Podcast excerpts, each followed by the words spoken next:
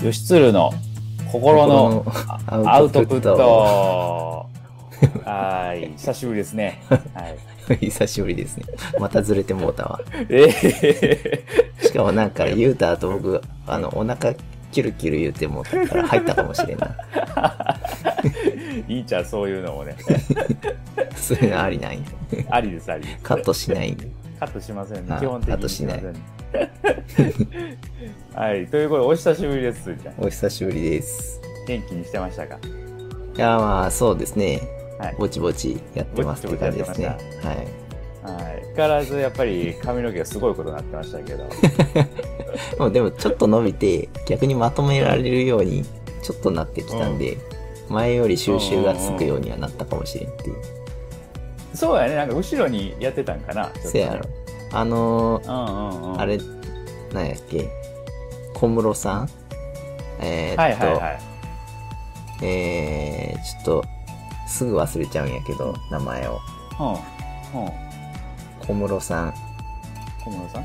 うん、合ってるよ。あのー、テレビに、うん。いや、あの、小室さんって言うと人によって違う小室さんが出てくるやん。あはいはいはいはいはいはい。そうやね皇皇室関係の中の小室さんね。うんうん。うんうん。わかるよ。大体わかってると思う、みんな。あ、そうか。あの人が。なんか、うん。後ろで結んでたやん。うんあんな感じになってそうる。やね。うん。いいように言うね。小室さんいい方な。俺正直なんかよくわかっていやー、ないけど。どう、どうなんやろね。うん。もうさっさと。ね、さっさと結婚してまえっていうのは思ってしまうんやけどね。うん、もうね、あの、いいにしてくれと思うよね。そうそうね。うん。うん。好きにしてくれ。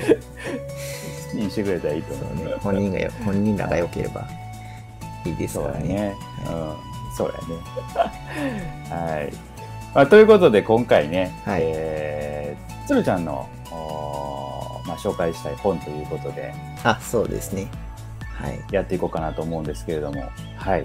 何でしょうか、今回は？今回はまあ、ちょっとはい、7つの習慣という、えー名著をですね、えーおー読んだのではいはい、それを紹介しようかなと思います。いいね。うん。読みたかったんよね。おお。まあうんそうですね。そんなあなたにぴったりみたいな感じですね。そうやね。これで聞いて学習するわ。おお。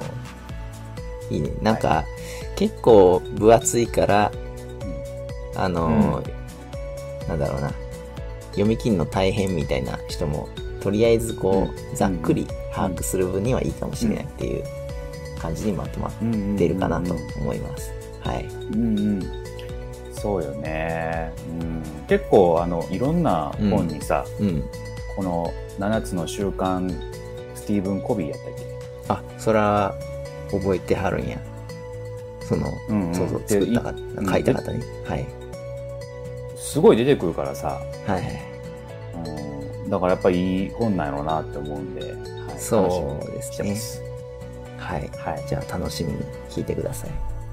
はい。はい。よろしくお願いします。はい、お願いします。まあちょっとわかんないところとか、あの、うんつどつど聞いてもらった方が、むしろいいかもしれないんで、あ、いいですね。そんなスタイルでいきわかりましょうかた。。いきます。はい。はい。はい。じゃあ、7つの習慣のうん、えー、本の内容のお話をしていきますね。はい。えーと、まあ大きく分けて、あのーうん。4つの構成をとってて、あ、もう話す、これから話する内容がですね。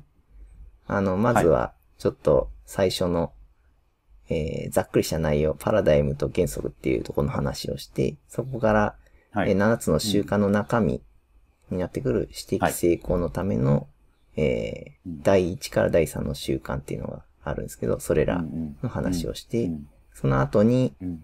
公的成功っていうところの項目で、うん。えーまあ、そもそも公的成功とは何なのかっていう話をした上で、はい。えー第4から第6の習慣がありますと。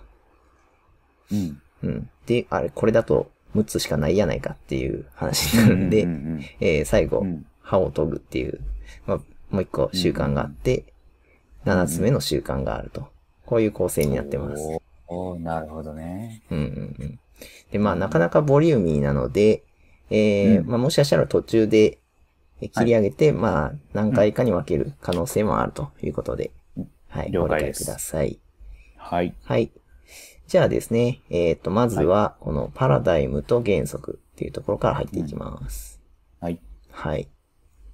まあ、とはいえ、えーこの本をまず読んだ人、読んだ方がいいんじゃないかなっていう人の例を挙げてみようかなと思います。ちょっうんはいとなんかね、あの、どういう人がターゲットになってる本なのかみたいな。あいいですね分かった方がいいじゃないですか。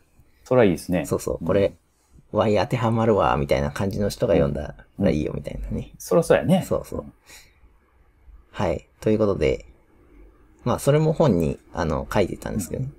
うん、なんか、いくつか例を、えー挙げると、えっ、と、うんまあこの人はマネジメント研修受けてみても、うん。部下の、部下がしっかり動いてくれないと。うん。うん。なるほど。うんこいつは、こいつはあれです。この人は、あの、上上司で、その部下に、あの、頑張ってもらいたいけど、まあ、うん研修受けたものの、なんか、うまいこといかへんな、みたいな感じですかね。ああ。ありそう、ありそありそうやう。ねう。んそうですね。あとはですね、やらなくてはならないことが多すぎて、日々暴殺されていると。ああ、はいはい。い。これ、まあ、手帳で管理、時間管理してるものの一向に楽にならないな、みたいな感じで、ちうんょっと困ってますっていう人。うんうん。どうですか？よし。大丈夫ですか？ああ、スカスカですね。大丈夫です。スカ今んとこ当てはまってない？いやいや、そうですね。あんまりと、はい。まあ、行きましょう。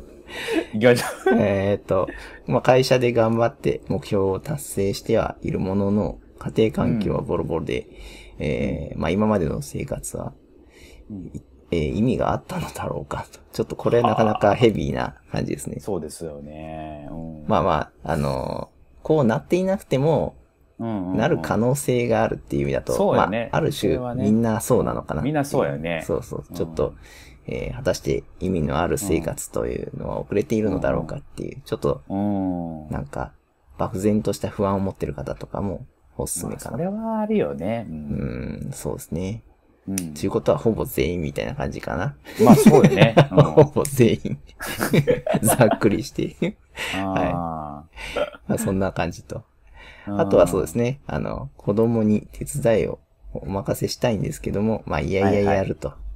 ああ、でなるほど。。で、いちいち指示をしなくてもやってほしいなって思ったりとか、自自分から進んでやってほしいなという、あ、思いますね。あ、うんうんあるんですかね？それは。ありますあります。それはね。なるほど、なるほど。うんじゃあ、ターゲットじゃないですか。ターゲットですわ。完全に。完全にターゲット。完全にターゲットです。いいですね。うん。じゃあ、身になるということで。のと思いますね。うんうんうん。あと、忙しすぎて長期的に見てこれが果たして将来のためになるのだろうか。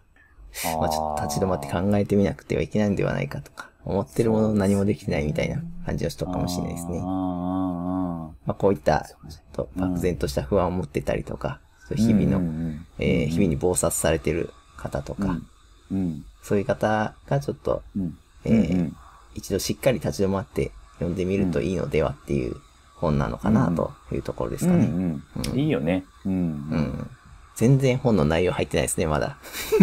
あ、そう、そうやね。まあでも読んだ方がいいんやろうなとは思いますね。はいはいはいはうんい。そうですね。まあ、うんという、まあ結構な幅の人が読んだ方がいいっていう感じの本らしいです。うんうんうん。まあ僕も実際読んだところ、かなり、うんその、参考になって、えーうんまあできるとこは実践していこうかなっていう気持ちにはなっているんで、ああ、なるほど影ね。響は受けた本ですね。あ、そんなええ本ですわ。うんうんうんなかなかいい本ですね。ああ、はいいいですね。はい。ということで、えーまあそのパラダイムと原則っていうところの、何のこっちゃっていう話かもしれないですが、えっとうんまあここで、この内容は、あの、まずは、うん。えっ、とですね、この本全体の、うん。えーまあコンセプトとかですかね、最終的なゴールとかもわかるような内容になっているというものなんで、まあその概要がなんとなくつかめるっていう、概,、うん、概要かな、うん。ん。そういうものになってるんで、うん。ざっくりと理解してもらえればと思います。はい。あ、大丈夫ですね。そしたらそこはね。うんうん。はい。で、えっ、と、うんうまずはですね、えーまあ、書いていたのが、現状を変えるにはまず自分を変えなければならないということを書いてたんですね。うん。でまあうんこの人が言ってた、あの、コビー、コビーさん、コビー先生が書いてたのが、うんうんえー人格主義が大事だと。人格主義ってなんだ？みたいな話になるじゃないですか。そうよね、そうよね。人格主義な。そうそうはい。まあ、それの対になるのが、対っていう感じじゃないけど、最近流行っているのが個人主義というものが別であって、えーまあ、個人主義というのは、まあ、いわゆるその場しのぎのテクニックだったり、応急処置、表面的なノウハウを、はいはいはいはい。えー主義、主張するような内容ですね。うん。はい。えー対して人格主義というのは、えーうんまあ、内面的な部分ですね。誠意とか謙虚、うんえー誠実、忍耐勤勉などうんを、こう、重視する考え方っていうことみたいですね。うんうんうんまあ、表面的じゃないと。まあ、例え話でちょっと考えてみると、えーっと、いつも体調が悪くて、ちょっとお腹下しやすいんだよなーっていう人がいたとするじゃないですか。うん。はい。うん。そしたら、そんな時どう対処するか。個人主義の場合は、例えばですよ。例えば、うん。えー、ちょっとお腹温めてみて、下さないようにするかとか、うんうん。えっ、と、気持ちの問題だから、テレビ見て寝るかという、これもうなんかもうむちゃくちゃですよね。いやー、何のそうか。解決もせえへんな、みたいな、っていうね。あの、うんまあ、表面的な話をしているかもしれないと。うんうんえー一方で人格主義。まあ、これ人格主義っていうか、その、まあ、表面的じゃなくて内面をちゃんと考えるっていうことで例を出してるんですけど、う。うんん。まあ、例えば生活を見直すうん。とか、うんうん食生活考えるとか、運動してちょっと、あのうん、改善していくという、まあ、根本的なところですね。そういうところを見直すという考え方なんだと思います。うんなるほどね。うんうんうん。まあちょっと例が、あの、わかりにくかったかもしれないですけど、えー、まあなんだろうな。うんつまり、えー、まあ人格主義はその、さっき言ってた、その、誠意とか、えうーんうん忍耐、勤勉とか、そういう根本的な部分をうん。重視するっていうところですね。はい。それだけ分かったら大丈夫と思います。うん。自分、自分の内にあるものっていう感じですかね。あそしたら、ね。そうですね。まさにまさに。うんうん。はいとなるほど。いう内容でした。うん、了解です。うんうんうん。うんうん。で、えー、まあ、世界の見方が変わればせ、あ？み間違えたな。見方が変われば世界も変わるとうんうんうん。いうことで、うん。はい。これはですね、えー、なんだっけ？うんうん。あ、そうかそうか。これちょっとまた例を出してみようと思うんですけど、うん。あのーあるものの形を見るままに、こう教えてもらおうと。うん。えーとですね。まあ、あそこにあるものどういう形に見えますっていうふうに質問したとするじゃないですか。そしたら、ある人は、これは、あの、丸、丸ですね、というんはいですね。はいはい。もう一人の人は、えー、あれ、これは四角に見えますけどっていう話をうんうんして、全うんう然ん形違うじゃないですか。はいはい。で、ところが、えー、まあ、よくよく見ると、これは視点を変えると円柱だったとはいはい。ああ、ああ、まあ、つまりですね、そこは、えー丸に見える人は、えー上から見ていて、四角に見える人は、うん。横から見ていたっていう。うん。うん。これは、イメージ湧きます？わかりますわかります。円柱、上から見たら丸ですもんね。そうですね。うん。横から見たら四角と。確かに。こういう感じで、その立場によって、えー見え方が違うとそうだね。いう話をしてますね。まあ、この例は僕が勝手に書いたんですが、まあうんあ。本の中では、あのーまあ、一つの絵があって、それのうん絵の見え方が若い人か、あの、あはいはい老人かみたいに、うんうん。どっちに有名なね。あね。あれ結構有名なの？あ、有名っす。あれ、有名っすね。ほな、うん。そんな、なんか、あ、これどっちも見えるやつやん、みたいな感じのは、知った上で見ちゃうみたいな感じになりますね。うん。いや、でもまあ最初見たときはやっぱ、あの、はいね、一つの見え方しか見えへんもんね。そう、そうですね。で、ようよう見るとっていう感じですよね。そうそうそうそう。はいはいうんまあ、それを例にとって見てみ、んうんあの、書いてましたけど、まあ、立場とかも、人によってその考え方とか変わってくるんで、それによって何が正しいかとかも変わってくるっていうことですね。そうよね。ううんん。そのまあ、この本の中ではパラダイムという言葉で言ってたんですけど、それがそれぞれ、えーの人にあるということを言ってましたね。うんパパラパラダイムっていうのは、はい。あ、ちょうど書いあ、てますね。これから説明ですか？あはい。まさにまさに。はい。えーパラダイムというのは考え方をし、支配する認識の枠組みっていう意味らしいです。これはあの辞書を、まあ、ググって調べたものですけど、うんうんうんうん。はい。まあ、ものの考え方のベースみたいなものですかね。うん。えっ、と、まあ、例で言うと、地動説と天動説とか、昔はは天が。あれ？どっち？あ、いいんか。やばいやばい。昔は天動説だと思ってたんですよね。地面が動くわけない。天が動いていたみたいな。天が動いていたみたいな。それが、うん。あれか。うんうん。あ、それが、はい。地、地動説？それ天動説ですね。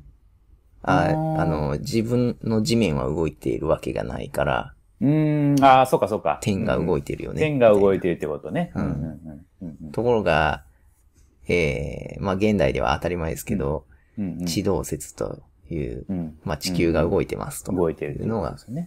うん。だから物の見方は、やっぱりう、ん。その、時々によって変わってくると。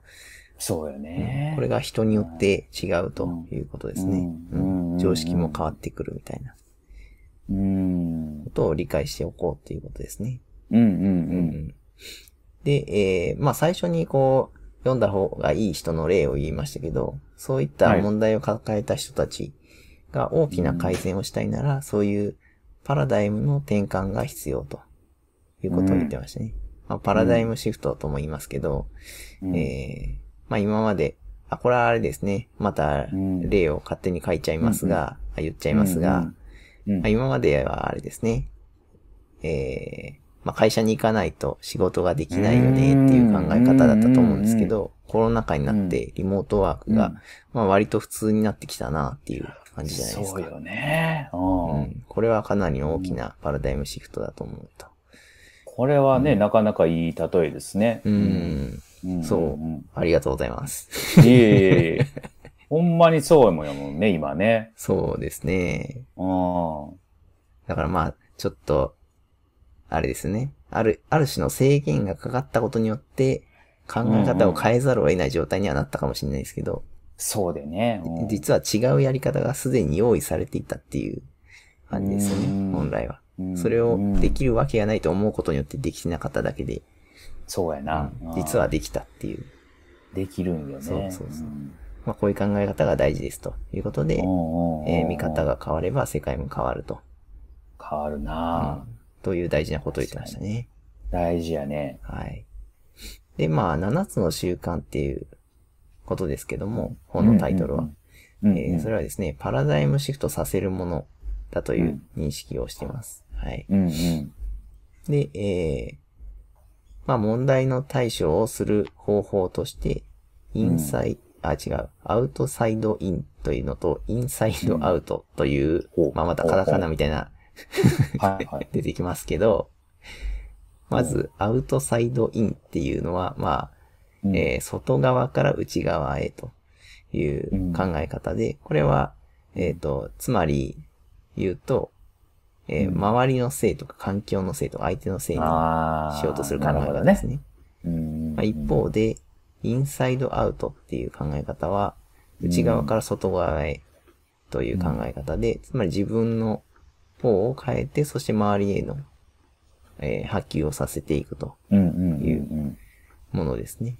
うん。真逆なんですけども、まあ、さっきの、えー見方が変われば世界も変わるっていう話から考えると、このインサイドアウトでやっていくのが、えー望ましいのではというところがこの本の主張です。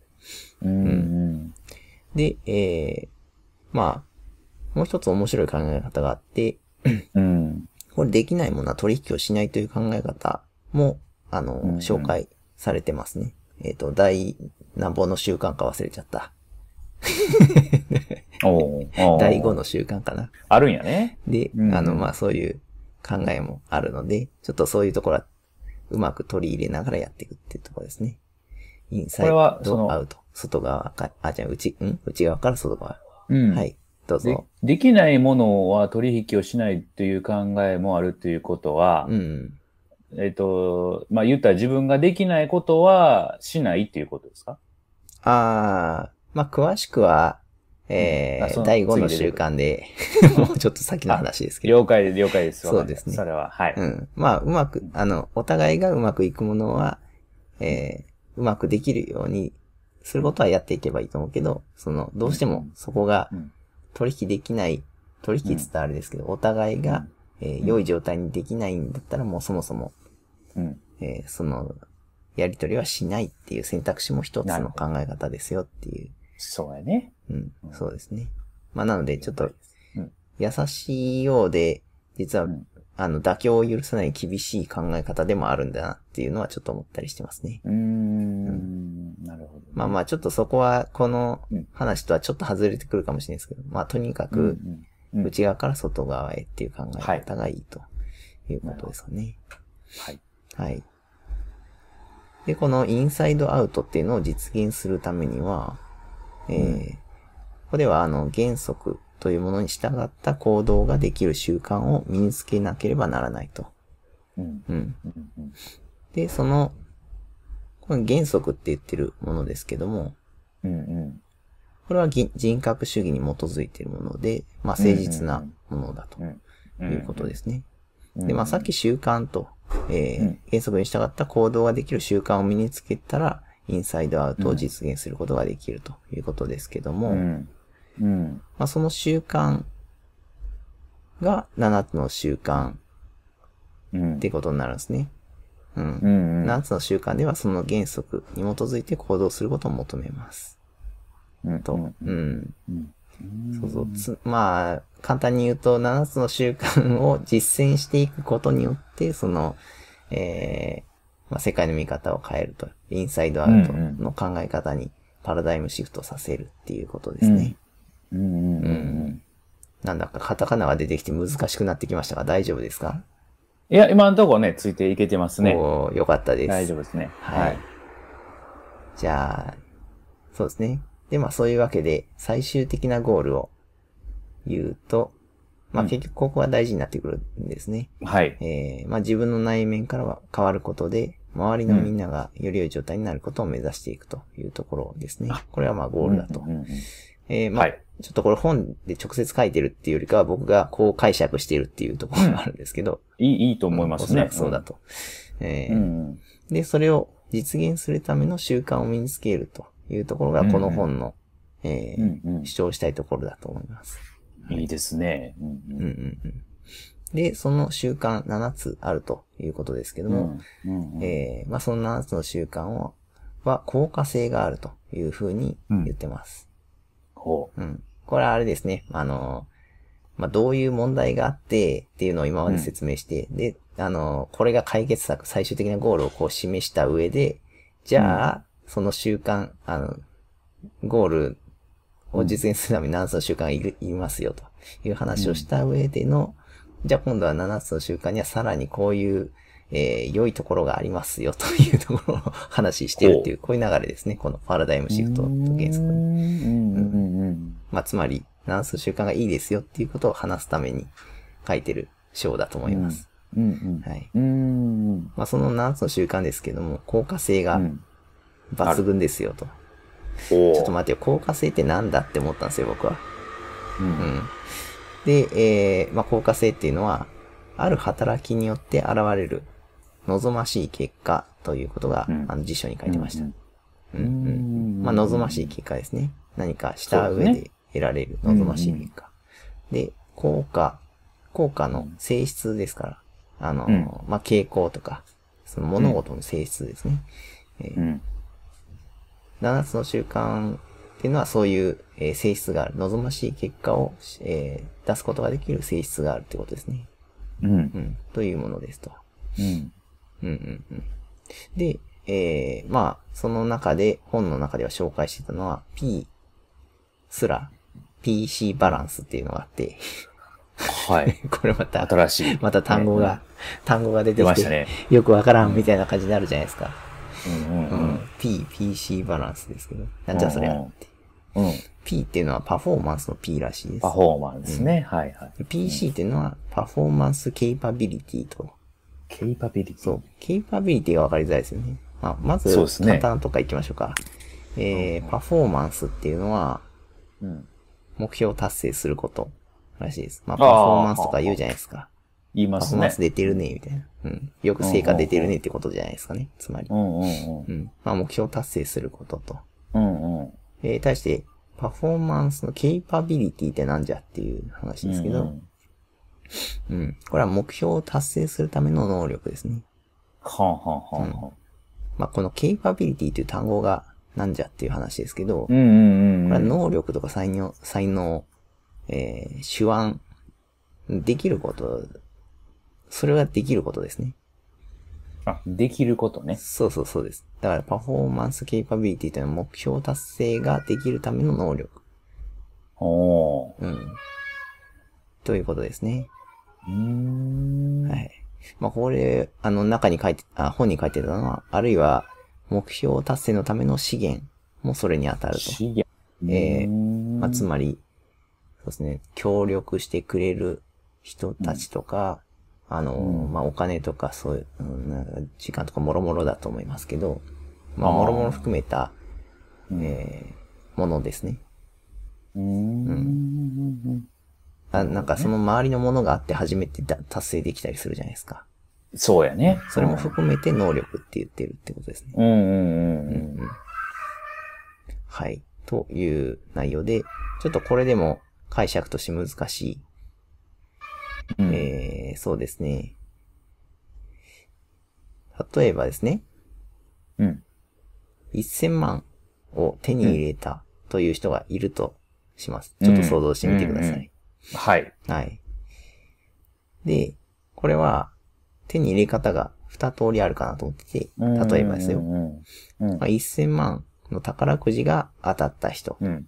うんうん。というのと、1000万の稼ぐ能力があって、1000万を獲得した人と、2通りいるとします。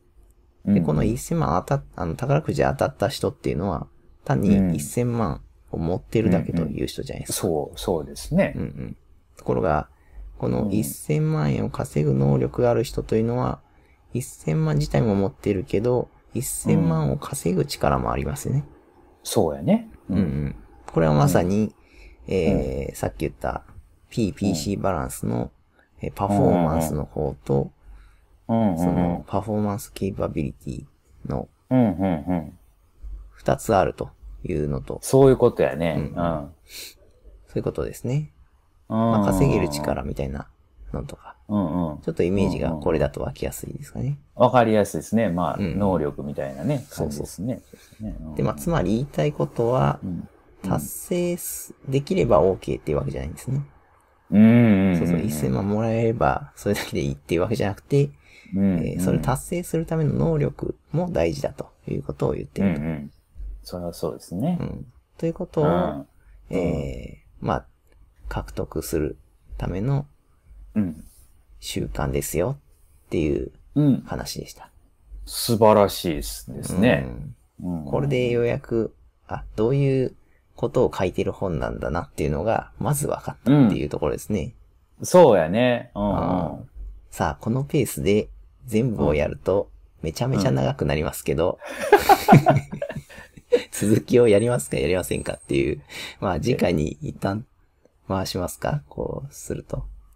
ああ、そうですね。一回切っときましょうか。そうですねまあ、これが概要という感じでね。はいうんうん。うんうんまあこれをよ、えー聞いた上で、またうん。次回をお楽しみということで、はい。そうやねやっていきましょうん。まあ、必ず、まあ、ほとんどの人が多分ね、知りたい内容かなと思うんでねう。。そうですね。うんうんうん。僕は聞きたくなりましたね。お、いいですね。はいはい。はい。うんうんうん。OK です。じゃあ次回は、えーはいこの7つの習慣の、えーまた1の、うん1つ目の習慣から進めていこうと思います。わかりました。こんな感じですね。ありがとうございます。はい。では、じゃあ一回締めておきましょうかね。はーい。はい。それでは、はい、さよなら。さよなら。